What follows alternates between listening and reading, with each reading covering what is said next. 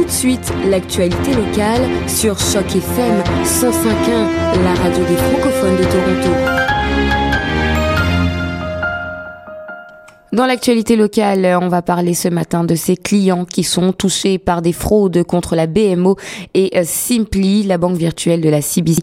Euh, Simply Financial admet que des fraudeurs ont pu avoir accès électroniquement aux renseignements personnels et aux informations bancaires de 40 euh, 000 de ses clients. La BMO affirme, elle, que jusqu'à 50 000 de ses clients ont pu être victimes de pirates. On compte à peu près 2 millions de clients chez Simply. L'institution financière affirme depuis avoir mis en place des mesures de sécurité additionnelles, y compris une plus grande surveillance électronique. Une enquête est ouverte. Simply promet de rembourser à ses clients toute somme qui a été volée suite à cette attaque. Rien n'indique pour l'instant que des clients de la CBC sont touchés.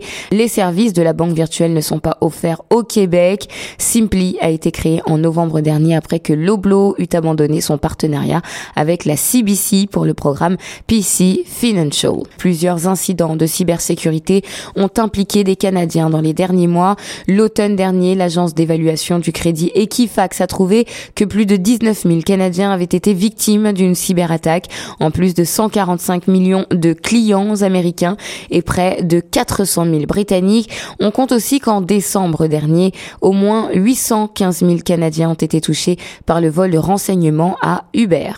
Des commerçants demandent la fermeture du centre d'injection supervisé The Works.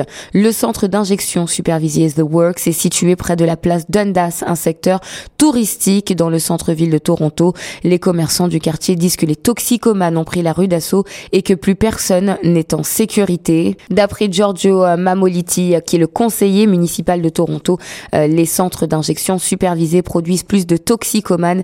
Ils doivent être sevrés de leur drogue.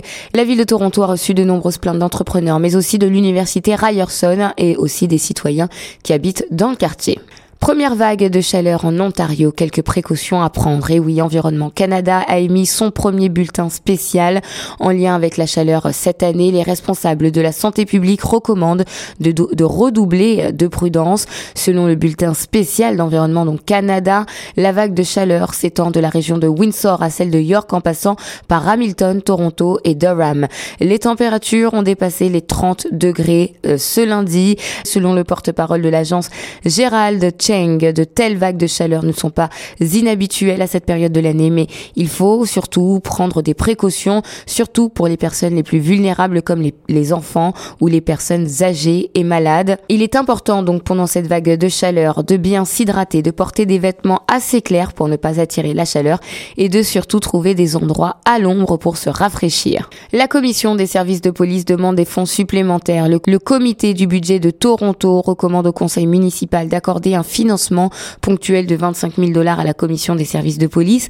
Cette somme d'argent servira à couvrir les frais d'un consultant indépendant chargé d'examiner le mandat du groupe de travail sur les personnes portées disparues dans la métropole. Ce groupe de travail euh, sur les personnes disparues a été mis en place en avril à la suite de l'affaire MacArthur. Il doit notamment examiner les procédures, les politiques et les protocoles concernant les enquêtes de la police dans les cas de disparition de personnes. Il n'est pas dans les habitudes, en tout cas, de la commission des services de police de Toronto de demander des fonds supplémentaires pour son budget, mais cette fois, son président Andy Pringle indique qu'il n'a donc pas d'autre choix. Euh, il sera responsable d'examiner le mandat du groupe de travail et de s'assurer que rien d'autre n'est laissé pour compte. Si cet argent est accordé, il viendra d'un fonds de réserve de la ville de Toronto. L'ouverture du festival de Stratford annulée à la suite d'une alerte à la bombe. La soirée d'ouverture du festival a été annulée et les théâtres ont été évacués à la suite donc d'une menace. La police a dit que le théâtre Avon et le festival Theater ont tous deux été évacués par mesure de précaution. Le festival devait commencer avec la pièce La Tempête de William Shakespeare, mise en scène par Anthony euh, Simolino. Il a également été conseillé au public de rester à l'écart des lieux où se tient le festival et des alentours d'Upper Queen's Park, près du théâtre Avon, la police de Stratford a déclaré avoir été appelée euh, à se rendre sur place aux alentours de 18h45 euh, concernant des explosifs qui auraient été trouvés. Dans un message sur le compte Twitter du festival, les organisateurs se disent très attristés par l'événement. Voilà pour l'actualité locale. Je vous propose de continuer tout de suite en musique. Restez avec nous sur Choc FM 105.1.